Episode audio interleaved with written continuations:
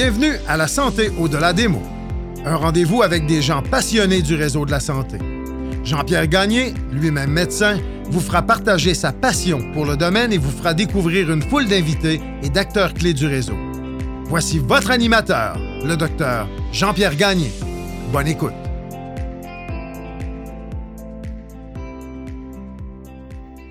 J'ai profité cet été de mon séjour à Road America au Wisconsin pour rencontrer mon ami Michael Grenier, pilote professionnel de course automobile. Après une troisième place satisfaisante durant l'épreuve du week-end, nous discutons de la carrière de Michael et de ses objectifs futurs.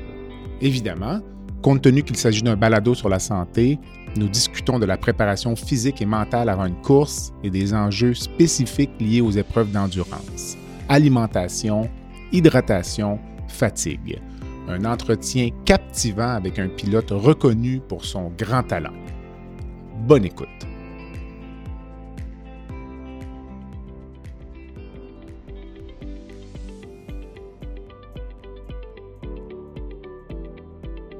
Je prends un court moment pour remercier les commanditaires qui rendent possible la diffusion du balado La santé au-delà des mots. Groupe Conseil Beauchamp-Beaulieu des Toupin, associé à la financière Banque nationale Gestion de patrimoine, Rempart Neurophysiologie, le groupe TIGE, Eurofin Environex et Go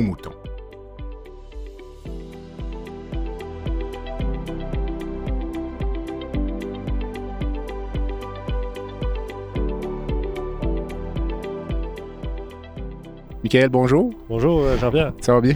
Ça va bien, toi? Alors, euh, étant l'autre du balado La santé au-delà des mots, je ne recule devant rien. On est au Wisconsin euh, après ta course cet après-midi.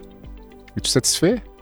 Oui, c'était une belle, une belle course, troisième position. C'est sûr qu'on aurait aimé se battre pour la victoire, mais les deux premiers étaient un peu trop vite en fin de semaine. Mais ça a été une, une belle course. Puis en discutant avec toi, j'apprends des choses qu'on ne voit pas à la télé ou qu'on ne comprend pas, ne serait-ce que la gestion de l'essence. Tu me disais que tu avais terminé la course avec moins d'un litre dans le réservoir. Oui, c'est un peu des courses euh, particulières aux, États-Unis, mais on peut euh, faire des stratégies. Euh, en fait, c'est dans la façon qu'on pilote pour sauver de l'essence, pour faire des relais plus longs. OK. puis c'était un peu la stratégie qu'on a faite aujourd'hui, mais on a, fini juste. Ça a fini serré. Ça a fini serré. Et la personne que tu as passée vers la fin, elle, a manqué d'essence. Oui, exactement. Ben, eux étaient sur une stratégie de trois arrêts. OK.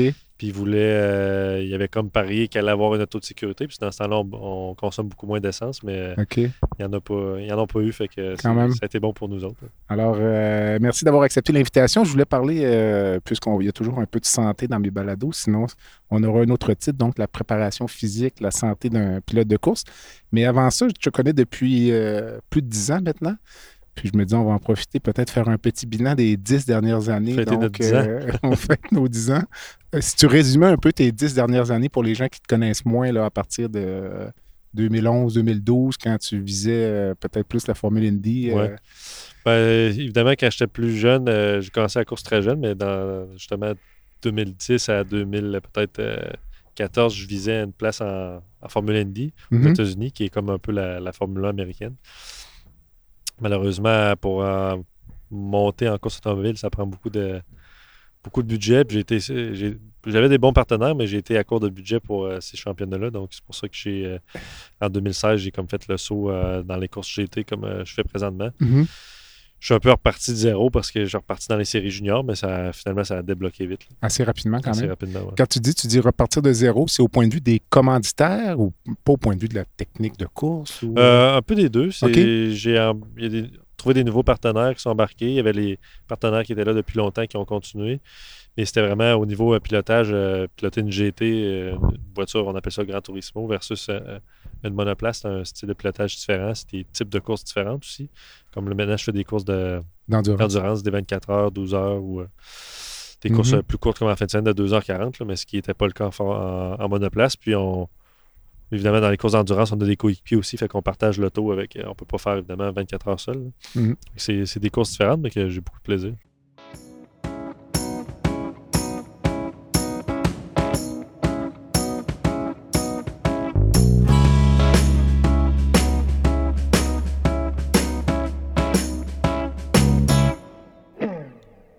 Rempart Neurophysiologie est une entreprise spécialisée dans l'octroi de services neurologiques tels que le monitorage neurophysiologique péropératoire.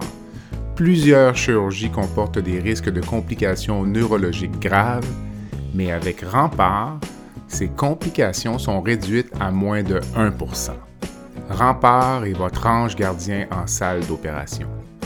Rempart, c'est aussi des services volants en électrophysiologie médicale, vitesse de conduction nerveuse dans le syndrome du tunnel carpien, la radiculopathie ou la neuropathie périphérique, potentiels évoqués aux soins intensifs, électrocardiogramme dans les résidences pour personnes âgées.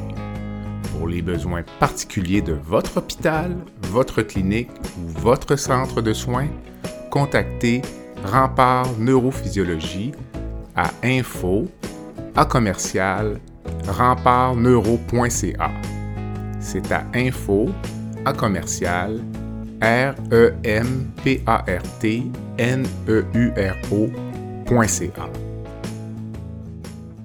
Ça devient un peu un travail d'équipe alors que la course automobile de de ce que j'en vois depuis 10 ans, c'est un sport solitaire pas mal. Donc, Oui, c'est un, travail d'équipe, surtout sur les ajustements de la, voiture, euh, stratégie. C'est sûr qu'un coup qu'on est seul, quand on est parti dans l'auto, on, on, reste quand même seul. Il y a l'équipe derrière quand même pour les mm-hmm. stratégies, mais euh, c'est un...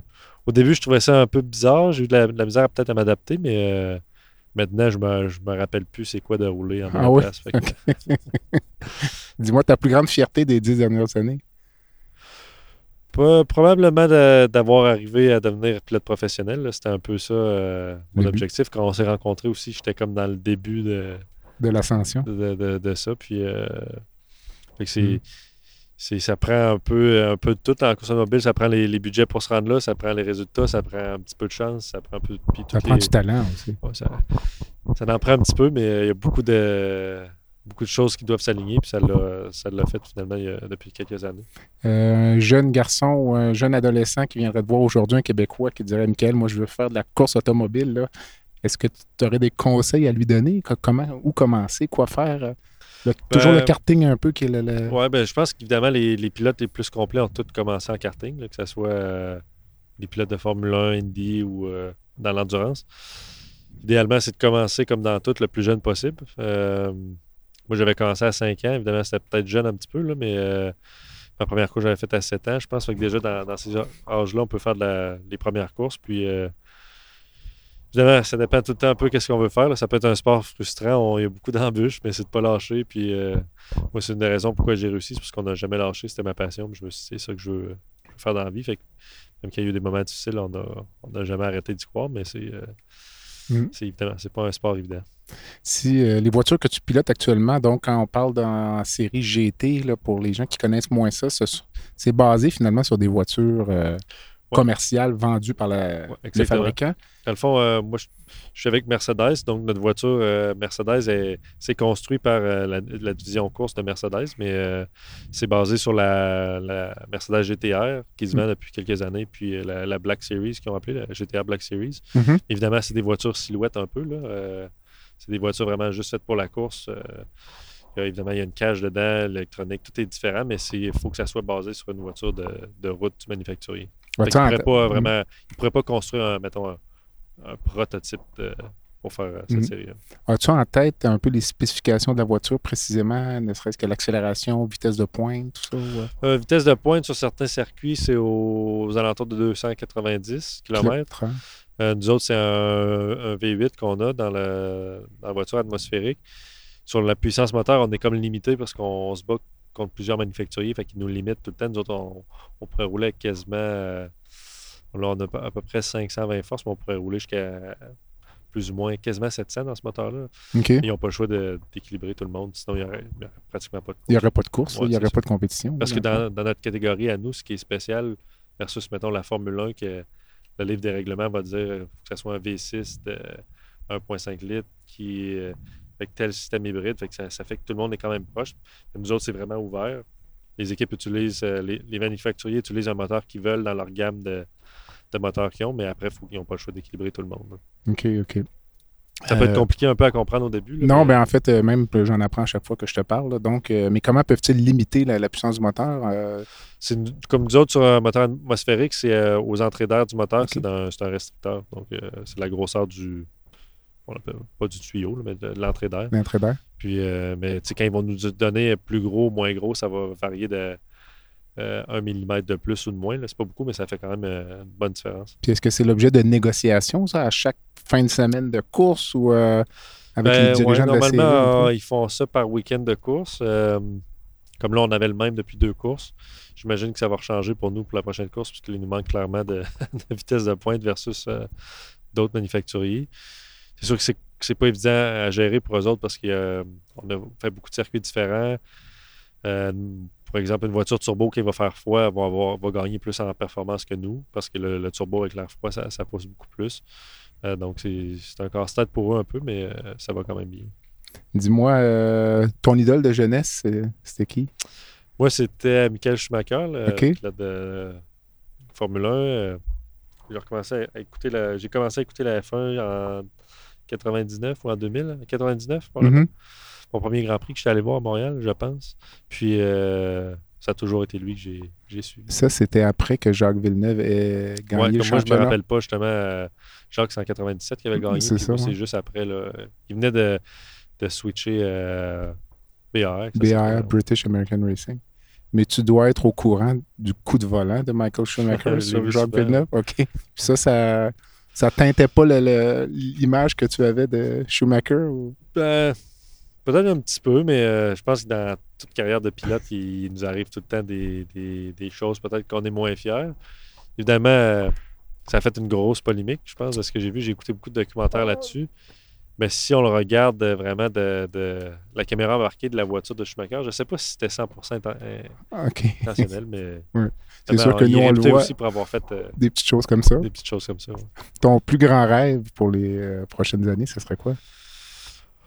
Ben, c'est vraiment de continuer dans ce que je fais présentement en endurance puis essayer de gagner les, grosses courses, que ce soit 24 heures de Daytona qu'on a failli, euh, on l'a un peu échappé cette année, 24 heures de Spa en Belgique, d'ailleurs que tu es déjà venu voir. Euh, Nürburgring, euh, toutes les, gros, les grosses courses d'endurance, c'est pas mal mon objectif avec Mercedes. OK. Puis tu te vois où dans 10 ans? Dans 10 ans, là, j'ai 30 ans, probablement que dans 10 ans, ça, dans le meilleur des cas, ça va, ça va être la fin. Mais, OK. Parce qu'on peut piloter longtemps en endurance, les pilotes se rendent dans le coin de 40. Là, si on reste un petit peu plus. Mm, mm. moi, j'aimerais ça en faire au moins encore 10 ans. Dis-moi, euh, la psychologie d'un pilote comme toi, as-tu l'impression? C'est Steve McQueen qui était un grand pilote quand même, mais qui avait dit déjà que la, vie, c'était juste d'attendre pour lui. Il était toujours en train d'attendre? Puis que la vraie vie, c'était la course. Là. Donc, es-tu dans cet état d'esprit-là, toi, que en deux courses, c'est comme juste un peu plate, là, puis faut... Euh, ben, c'est sûr qu'en deux courses, on a comme notre petite routine d'essayer de, de, bien dormir, de s'entraîner. Euh, évidemment, il faut être en forme, mais euh, quand j'ai comme plus que un week-end chez nous à rien faire, à pas avoir de course, j'ai hâte que ça recommence. Des fois, des fois ça arrive qu'on a trois, quatre courses d'affilée dans des pays différents, fait que ça vient quand même épuisant, surtout à cause du voyagement. On a hâte d'avoir un petit break, mais souvent après une semaine, j'ai hâte que ça, que ça recommence. Le podcast La santé au-delà des mots est une présentation du groupe conseil Beauchamp, Beaulieu, Dessureau, Toupin de la financière Banque nationale Gestion de patrimoine. Comme nous croyons que la santé financière fait partie de la santé globale, nous sommes heureux de nous joindre au docteur Jean-Pierre Gagné pour vous souhaiter une bonne saison de la santé au-delà des mots. Tu veux lancer ton propre podcast mais tu ne sais pas comment t'y prendre? Pas de problème. Mouton Marketing peut t'accompagner de la conception au lancement. Envoie ton idée de podcast à bonjour à commercial bonjour à commercial g l'univers du podcast t'attend.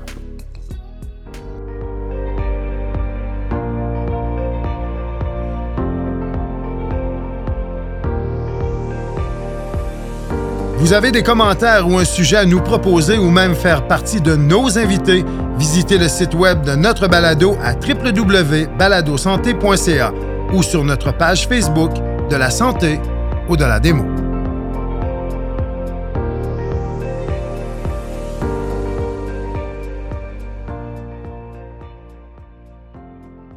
Est-ce que c'est difficile pour tes proches qui trouvent que, que Michael ben, a l'air impatient ou a l'air euh, tanné, blasé? Ou non, des fois, ils me disent Ah, t'as l'air dans ta tête, puis là, tu penses à tes courses. Hein?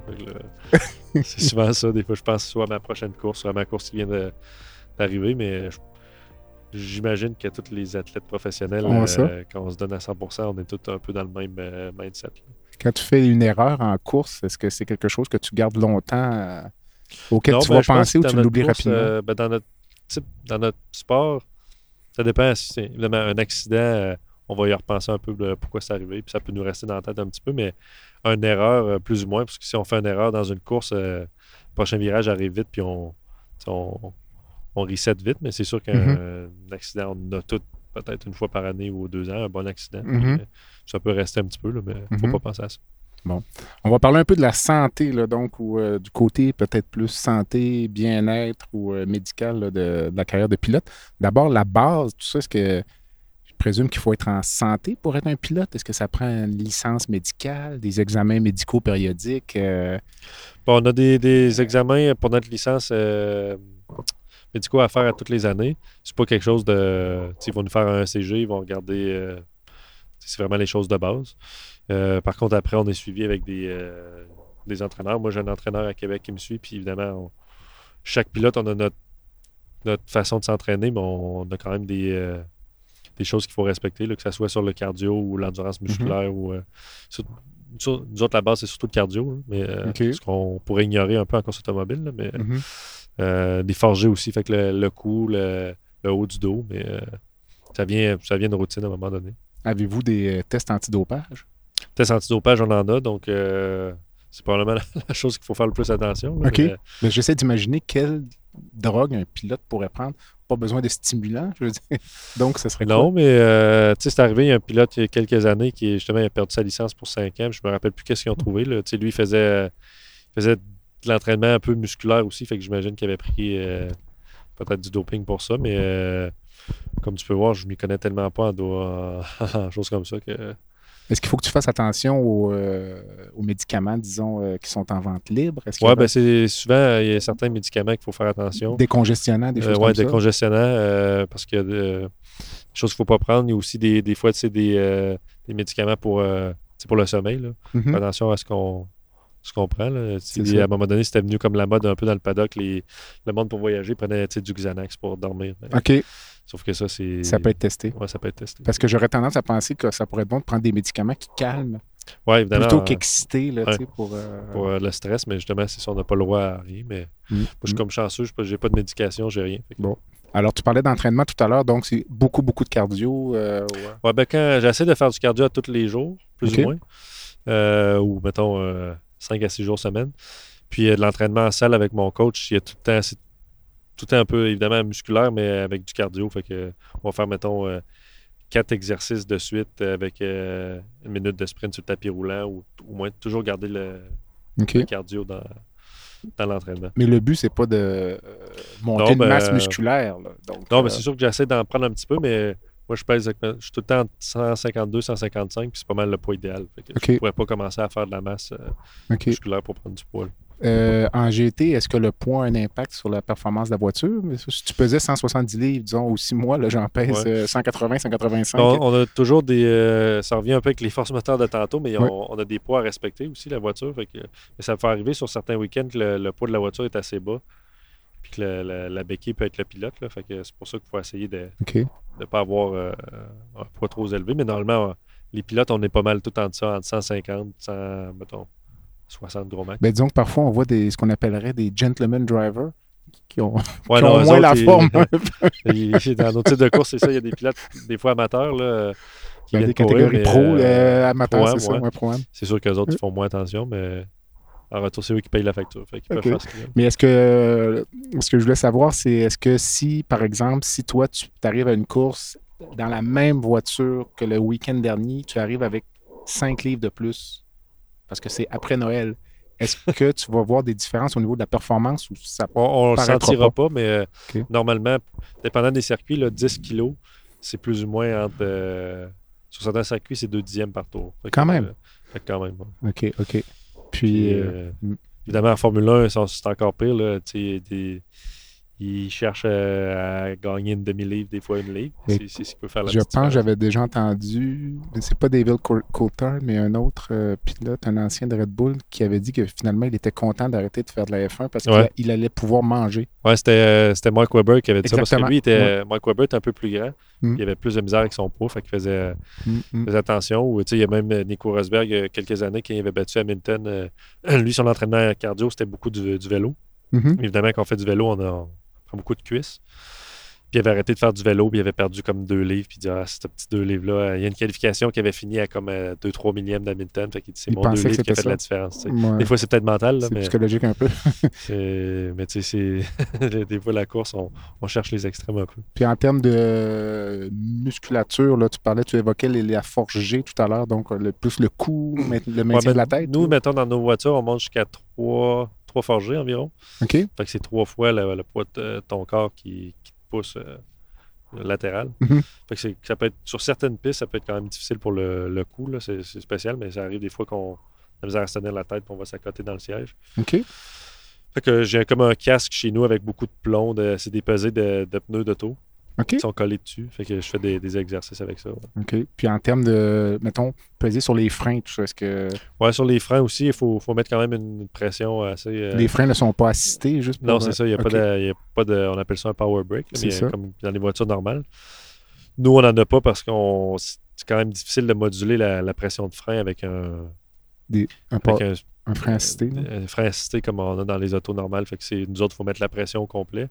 souvent, quand j'assis des gens dans l'auto, je leur dis Ah, je leur montre, il y a comme un, une donnée sur l'écran qu'on peut avoir. Puis je comme pèse, mettons, à, à 100 puis le monde, des fois, ils se rendent même pas. ah oui. parce que ben, c'est pas leur auto non plus, mais c'est quand même. Donc, pour, mettons, pour se pratiquer à peser sur les freins, tu peux avoir un exercice qui est vraiment fait pour ça, disons? Non, parce que c'est vraiment euh, faire des, euh, que ce soit des squats ou. Euh, tu sais, quand je fais, je vais au gym aussi, on appelle ça un, un crawler, mais c'est comme un, rack qu'on fait glisser sur un tapis synthétique mhm. avec des poids. on, va faire de ça, fait que ça fait du cardio et des jambes en même temps. Fait que c'est beaucoup des choses de même qu'on fait.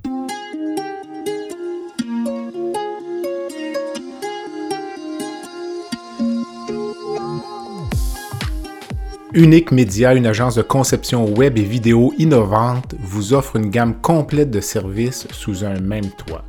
Que ce soit pour créer un site web, lui donner une toute nouvelle vie avec une refonte, produire une vidéo corporative de premier plan ou concevoir un projet de motion design qui en met plein la vue, l'équipe d'Unique est là pour transformer votre vision en réalité. Pour découvrir l'ensemble de nos services et en apprendre davantage sur la façon dont nous pouvons concrétiser votre vision, visitez notre site web à uniquemedia.ca u n i k media.ca.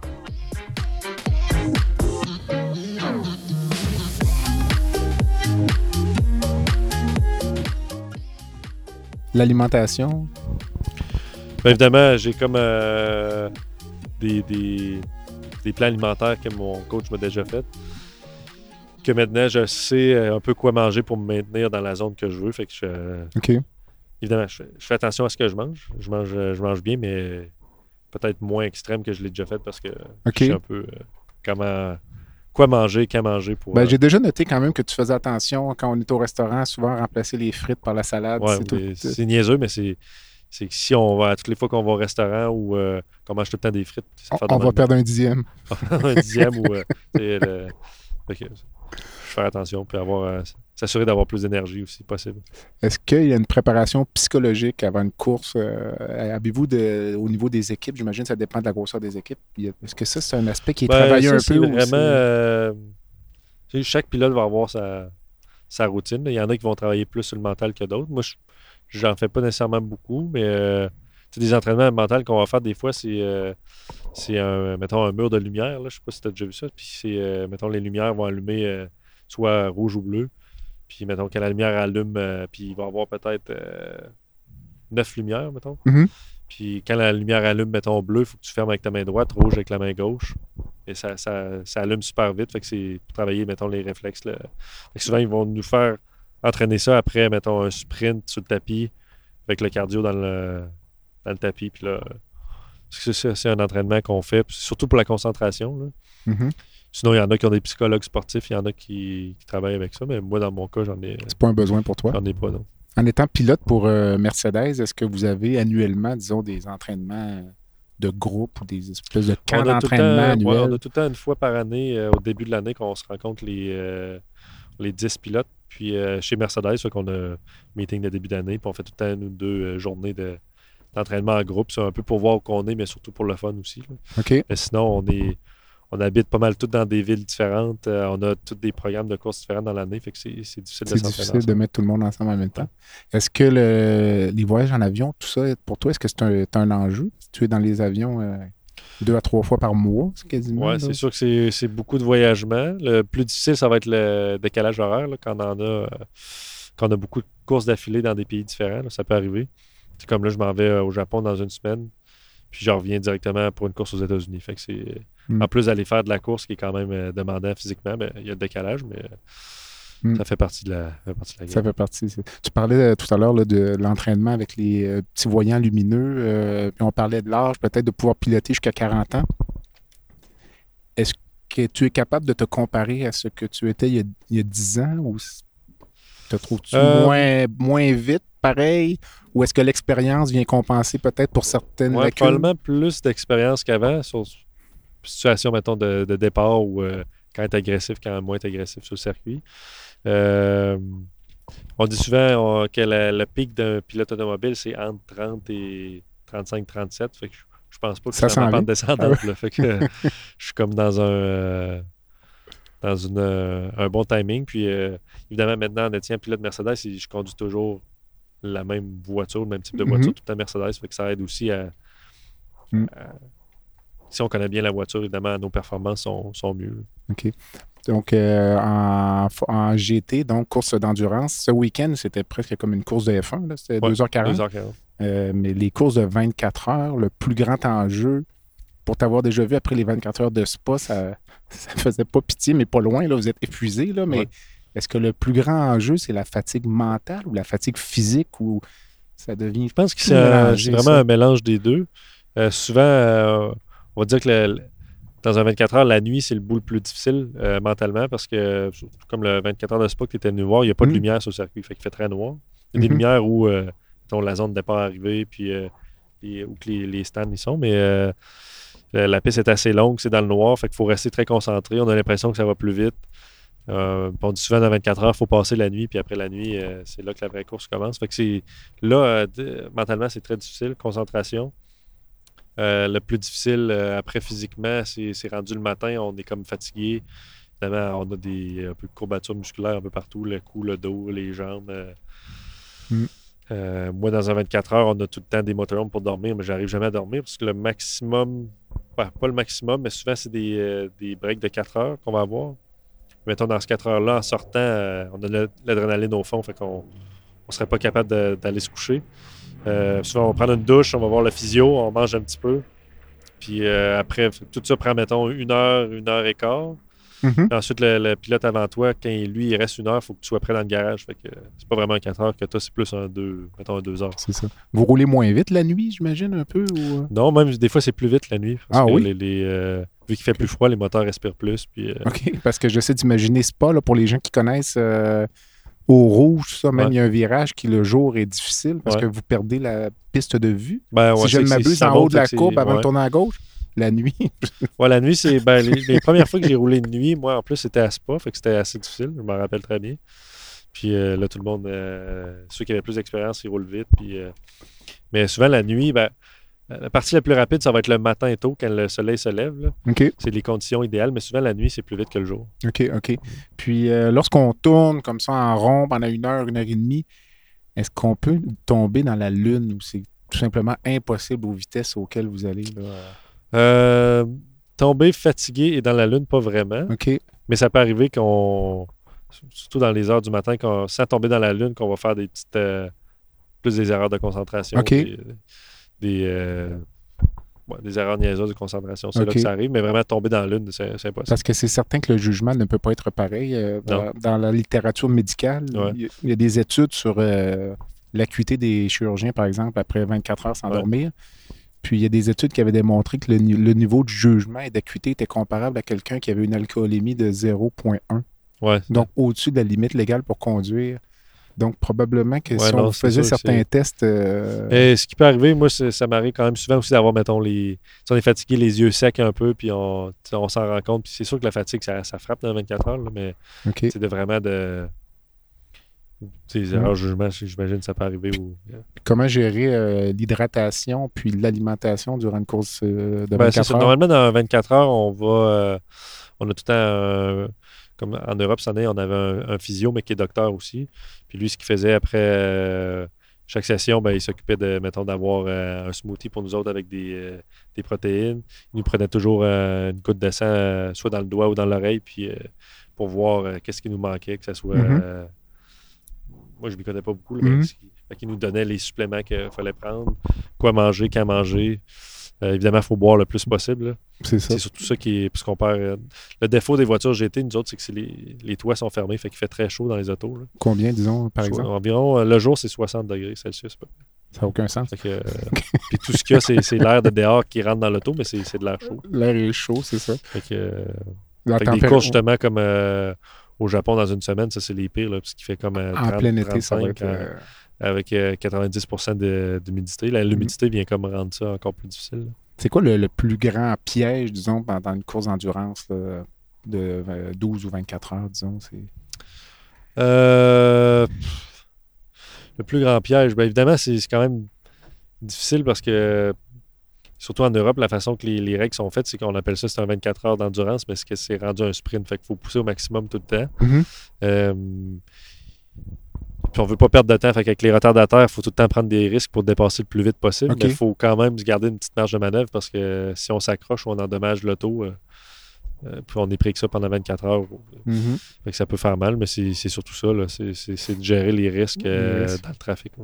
Dis-moi, lorsque tu es sur. vous, un, ce sont des départs lancés, donc il n'y a pas cette espèce de pause d'attendre le feu vert, là, mais dans la ligne droite, là, avant que ça commence, à quoi tu penses? Est-ce que tu penses toujours à la même chose ou tu penses juste à ta stratégie-là que lui? Je pense qu'on veut passer lui par la gauche ou ouais, je pense déjà arrêté, on euh? pense pas à grand-chose. Souvent, euh, le moment qu'on est le plus stressé, c'est avant d'embarquer dans l'auto puis le début du tour de formation. OK. Puis à un moment donné, on vient vraiment dans notre, dans notre bulle puis on oublie un peu ce qui se passe. Hmm. Puis euh, évidemment, un départ, c'est d'essayer d'avoir la meilleure réaction possible quand les feux tombent verts. OK on ne peut jamais planifier un départ parce qu'on ne sait jamais ce que les autres vont faire. Fait que la pire erreur qu'on peut faire, c'est se dire euh, ben, moi, au départ, je vais passer à tel endroit à l'intérieur. Puis, euh, parce qu'on ne sait jamais les autres vont freiner où, vont prendre quoi comme trajectoire. Fait qu'il faut vraiment, euh, d'un sens, improviser. Puis,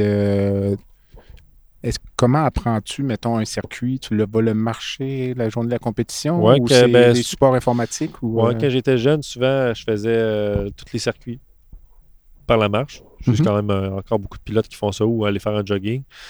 Évidemment, c'est souvent les mêmes circuits qu'on refait, fait qu'à un moment donné, on, les connaît, mais euh, autant que moi, à l'école, ça pouvait être long d'apprendre quelque chose que d'apprendre un nouveau circuit. Mhm. Je fais un tour, puis. Euh, OK. Des fois, juste pendant les, essais. Oui, non, c'est ça. Fait que, de toute façon, les équipes nous envoient tout le temps des données avant, des, vidéos caméra embarquées ou qu'on arrive sur des nouveaux circuits, surtout. Là.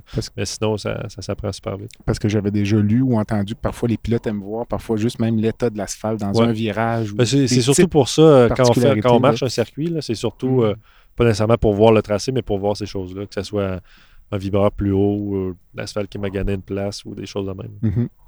Michael, ça fait pas mal un grand tour. Euh, mes balados se terminent tout le temps par une petite section baguette, baguette magique. Donc, même si on est au Wisconsin, on, retourne au Québec, donc par magie. Puis, euh, je te laisserai changer une chose dans le système de santé québécois aujourd'hui euh, par un coup de baguette. Ce serait quoi? Probablement moins, d'attente dans les hôpitaux. Je suis déjà allé pour une coupure que j'avais sur mon pouce. je pense que j'ai attendu dans le milieu de la nuit, mais 7 heures, tu sais, pour avoir mes points de suture. T'aurais dû m'appeler. ouais, la prochaine fois. il était 4 heures du matin, j'étais dans un état un ah, petit peu... Euh, Et dis-moi, euh, si tu pouvais rencontrer une personne dans le monde, qu'elle soit vivante ou décédée, pour euh, prendre un verre ou faire un jogging... Ben, moi, mon idole, ça a été Michael Schumacher. J'ai été, tu l'as déjà rencontré. J'ai déjà rencontré quand j'étais plus jeune, mais j'avais pas eu, mettons, une grande discussion. avec lui. Fait que c'est quelqu'un avec qui j'aurais aimé m'asseoir puis parler euh, de course automobile, évidemment, de comment s'est rendu là. J'ai écouté beaucoup de documentaires, de films sur lui. Évidemment, aujourd'hui, il est malheureusement, il n'est pas décédé, mais il est pas euh, il est comme dans un état euh, végétatif. Oui, c'est ça.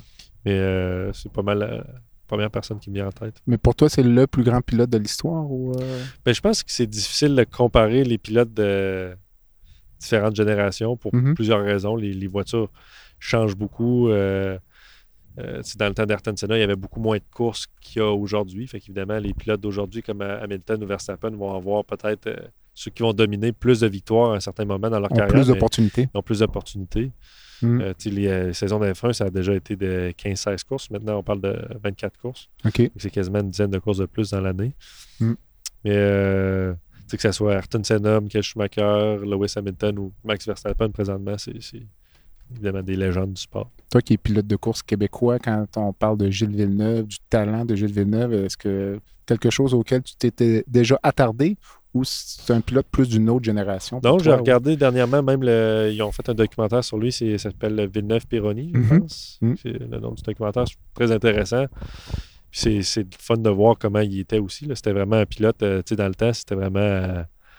Euh, euh, ils ne faisaient pas les salaires des pilotes de F1 d'aujourd'hui. Ils, ils vivaient quand même bien leur vie, mais c'était vraiment la passion. Lui, c'était le, skidoo, les, la Formule 1. Puis, euh, mais c'est évidemment, c'est une époque que je n'ai pas, pas pu suivre. Ben, toi, je, pense qu'il est décédé avant ta naissance. Oui, je pense que oui. Euh, mais, puis même à Villeneuve, Jacques, son fils, qui a gagné en 97, ça, je ne l'ai pas vu non plus. J'ai commencé, selon moi, en 98 ou 99 à regarder la F1.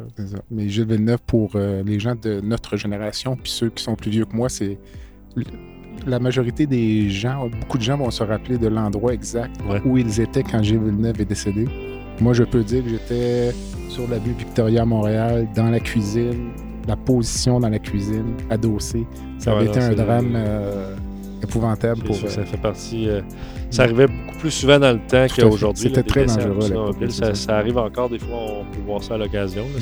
C'est rare, mais évidemment des accidents dans son type, que lui a été éjecté de la voiture puisque le, le banc complètement sorti de l'auto. Ça, ça, On ça verra. C'est ça. Jean-Michel, merci. Merci beaucoup, Jean-Pierre. À la prochaine. À la prochaine. Bye. Voilà ce qui complète le balado de cette semaine. Merci d'avoir été à l'écoute et le docteur Jean-Pierre Gagné vous donne rendez-vous la semaine prochaine pour un autre épisode La santé au-delà des mots.